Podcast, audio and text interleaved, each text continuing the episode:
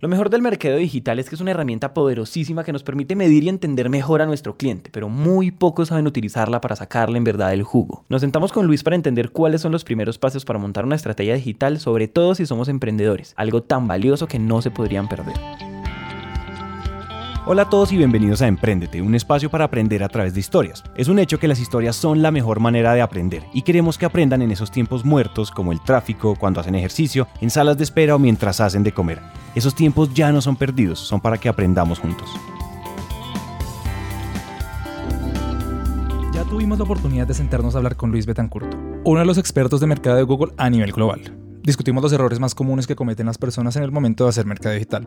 Pero bueno, ya sabemos cuáles son esos errores. ¿Qué sigue? Lo que se viene es algo así como un paso a paso para que aprendan cómo poner en práctica todos esos consejos que ya escucharon de Luis. Antes de que empecemos a dar el paso a paso, vamos a aclarar un par de palabras que a lo mejor ya habrán escuchado. Les hablamos del SEO y del SEM, pero bueno, que Luis les explique.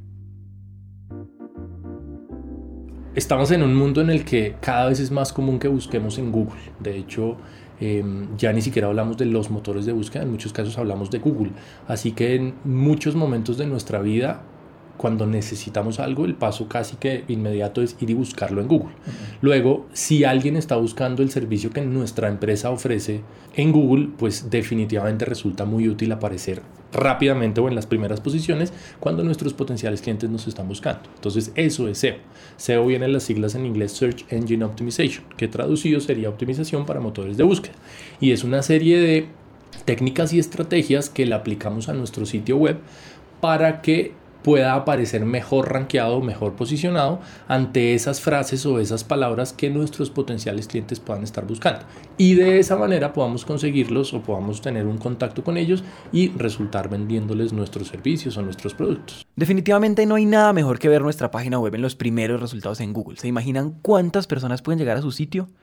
Bueno, pues eso es lo que todos soñamos, pero la cara no tan bonita de este asunto es básicamente que lograr ocupar las primeras posiciones es algo que se puede lograr de dos formas. Por un lado pueden hacer un ejercicio de posicionamiento orgánico y tener mucha paciencia, o por otro pueden pagar para que su sitio salga como anuncia. Esto les puede sonar como confuso, pero pues mejor que Luis les explique. Realmente la diferencia es que en SEM, lo que se conoce como SEM, que es Search Engine Marketing, hace referencia a la pauta en motores de búsqueda, que de nuevo la mayoría de los casos hace referencia a Google. Es la posibilidad de pautar para poder aparecer en esas primeras cuatro posiciones que están en los resultados de búsqueda de Google, que tiene un anuncio, una etiqueta verde que dice anuncio. Esos resultados pagos em, también son muy interesantes, también pueden ser muy efectivos. La ventaja que tienen es que son muy rápidos, el efecto es muy rápido. Si nosotros construimos una campaña en Google AdWords, que es como se llama la plataforma en la que se hace este tipo de publicidad, si hacemos la campaña hoy en un par de horas o tal vez mañana, ya podríamos estar apareciendo en Google en esas primeras posiciones y consiguiendo clientes. En cambio, SEO es un esfuerzo de mediano y largo plazo.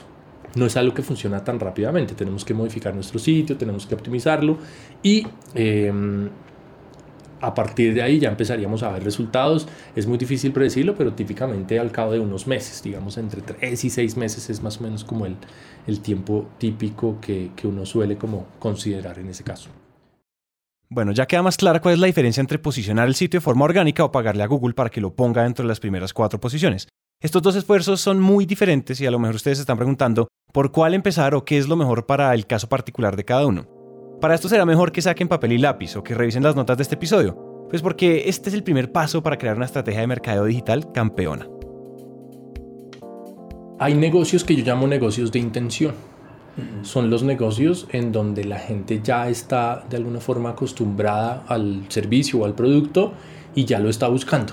Ahí tenemos eh, servicios como el que justo te comentaba hace un momento, mi esposa hace terapia de pareja. La gente que tiene problemas en su pareja ya sabe que la solución es la terapia de pareja y la busca. a eso lo llamo yo un negocio de intenciones. Ahí encontramos la gente que busca, por ejemplo, cirugía plástica por internet, la gente que busca asesoría legal, la gente que busca abogados, la gente que busca hotel, la gente que busca carros en alquiler, todos esos son negocios de intención. Y tenemos otro grupo, la otra mitad del mundo, que son los negocios de interés, o yo los llamo así. Son negocios tal vez tan innovadores o servicios que no están tan difundidos entre las personas que todavía no los están buscando. Son personas que tienen la necesidad, pero aún no saben que la respuesta a su necesidad es X o Y, entonces no la están buscando. Ellos están buscando información un poco más general. Lo primero que deben hacer es responder esta pregunta. ¿Es mi negocio de interés o de intención? Esto es una forma de decir si mi emprendimiento o proyecto es algo que a las personas se les ocurriría buscar de primerazo o no. Cuando nacieron las aplicaciones de taxi como Tapsi, nadie buscaba en Google aplicaciones para pedir un taxi. Esto es un negocio de intereses porque no es alguien eh, que esté buscando activamente, seguramente es una persona que le interesa la movilidad o la seguridad en Bogotá u otro tipo de temáticas que puedan llevarlo a encontrarse con una aplicación para pedir el taxi, pero no es tan, tan, tan directo. Entonces... Lo que deben hacer es tener esto muy claro si van a iniciar un negocio así bien curioso como una máquina para medir la temperatura del capuchino, pregúntense primero si alguien sí buscaría en Google este tipo de soluciones. Ya acá nos vamos adentrando en el segundo paso que tiene que ver con la forma en la que se hacen las búsquedas en Google.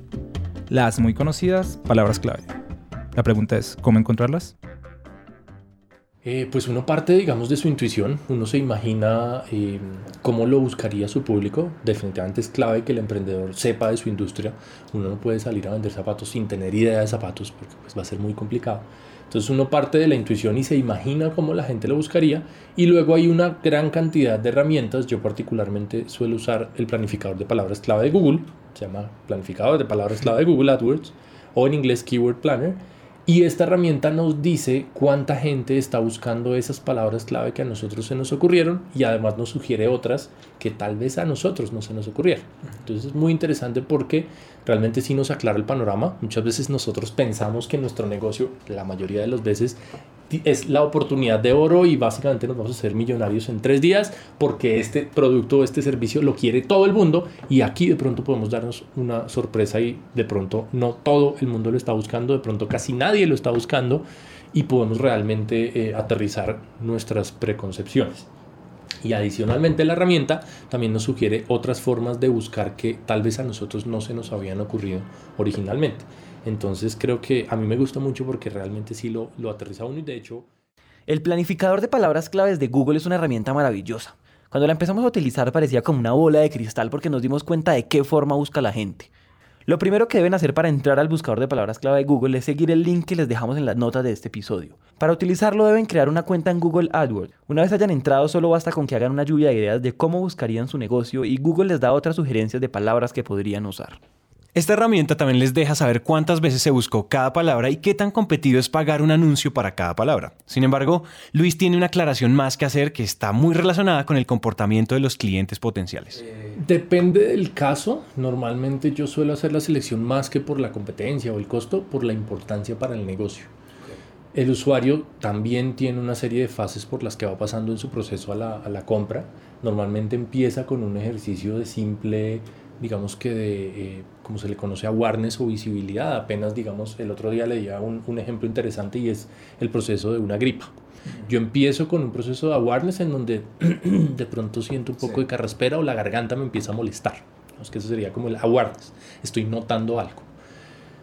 Después vendría la fase de consideración en donde ya los síntomas se recrudecen y ya uno empieza a decir, mm, yo creo que me agripé o me resfrié. Ya los síntomas tal vez me confirman que estoy resfriado. Y luego ya llegaría una fase de intención, digamos, o de decisión, que es donde voy a ir a una cita médica o voy a comprar una medicina para la gripa o voy a hacerme algún tipo de tratamiento para la solución del tema. Entonces esto mismo aplicado a los negocios hace que las palabras clave tengan también un momento diferente en, en ese embudo de conversión. Cuando hablamos de la pauta, yo normalmente me enfoco principalmente en las palabras clave de intención que es cuando la persona ya está lista para el producto o para el servicio. Y esas son en las que normalmente tendría sentido más eh, pautar. Las otras palabras, las de consideración o las de awareness, eh, normalmente las recomiendo más para la otra parte de la historia, que es la generación de contenidos y la difusión de esos contenidos en redes sociales. Y así el que está empezando a sospechar que está resfriado tal vez ve un artículo en Facebook que le muestra cómo hay una epidemia de gripa en Bogotá y que la mitad de la ciudad está enferma. Ahí podría ser un buen ejercicio para, para poder enganchar. Una pausa y volvemos.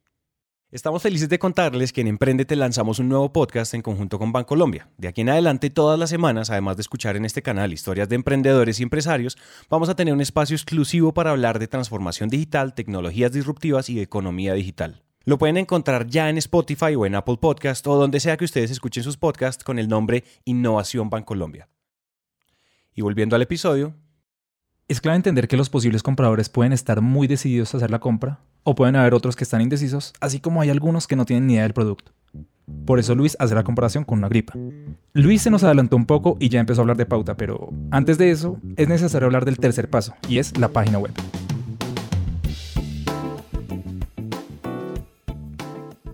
Yo creo que es tu activo y es el que te permite a ti tener el control. Desde el punto de vista de los motores de búsqueda no hay otra forma. Digamos que es clave para que te puedas posicionar apropiadamente. Desde el punto de vista de las redes sociales, cada vez nos dan más eh, herramientas digamos, las redes sociales para que podamos hacer nuestra tarea directamente en la red social con la página de Facebook o el perfil de Twitter o de Instagram. Pero el problema es que ahí no tenemos el control. Entonces puede ser que funcione muy chévere y muy bien y todo está andando, pero un día a otro eh, nos cambiaron las reglas de juego, resulta que Facebook decidió cambiar el algoritmo y entonces esto que venía funcionando tan bien, de pronto ya no funciona tan bien y, y eso pues es un reto y es complicado no tener el control. Entonces yo definitivamente recomiendo tener un sitio que es donde nosotros podemos tener el control y digamos que balancear, no les digo con eso no hagan redes sociales, definitivamente, definitivamente sí, pero que no sea el único canal porque eso hace, pues lo sabemos desde siempre, poner todos los huevos en la misma canasta es un riesgo muy grande. Este es por poco uno de los mejores consejos que Luis les puede dar. No pongan los huevos en una misma canasta. Nos acostumbramos a darle más importancia a una página de Facebook que a la misma página web del negocio. Lo que se nos olvida es que la página de Facebook no es nuestra, es de Facebook. Y cada vez que este gigante lee por cambiar un algoritmo, es un cambio fuerte que simplemente no podemos controlar. Entonces, una vez que hay claro si somos un negocio por interés o por intención, se hayan elegido unas palabras clave, se haya creado una página web bien pensada, ¿qué sigue? Pautar. Pautar.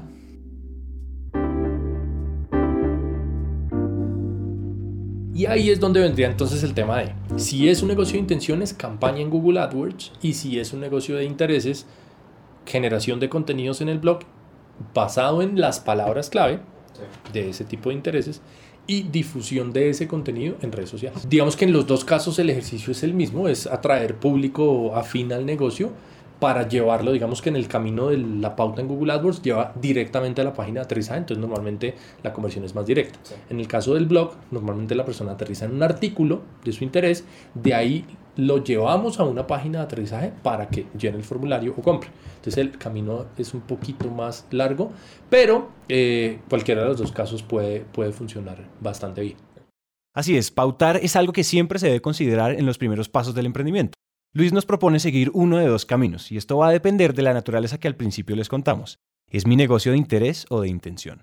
La cosa empezó a ir bien, empezamos a invertir de nuestro propio bolsillo, pusimos una tarjeta de crédito, el, el, tema se empezó a encarecer, empezamos el primer mes tal vez invertiríamos 100 dólares en total, al cabo de seis meses estábamos invirtiendo casi 700, 800 dólares en pauta mensual, por fortuna con retorno positivo, pero al cabo de seis meses ya empezamos a posicionar la página orgánicamente. Y en el séptimo mes igualamos el tráfico orgánico con el tráfico pago y en ese momento ya pudimos dejar de pagar. Y desde ese momento realmente el negocio vive del posicionamiento orgánico. Ya no tenemos que invertir estos 700, 800 dólares al mes en pauta, sino que las personas hoy en día buscan terapia de pareja en Bogotá o terapeutas de pareja en Bogotá o terapias de pareja, etcétera, etcétera, y encuentran el sitio de mi esposa sin que tengamos que pagar. Ahí escucharon cómo Luis logró que el negocio de terapias de pareja de su esposa despegara hasta el punto en el que ya no fue necesario que pagaran pauta en Google. Lo que les queremos decir con esto es que todo es un proceso y la construcción de marca no es algo que se dé de forma orgánica. A veces se necesita un empujón con dinero para que despegue.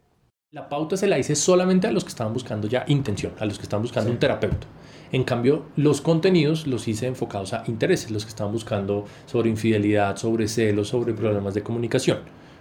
Entonces, pauta para intenciones y contenido para intereses. Y el SEO se lo hice a todas, indistintamente. Entonces, hoy en día, si tú buscas celos o problemas de infidelidad, probablemente encuentres uno de los artículos de mi esposa.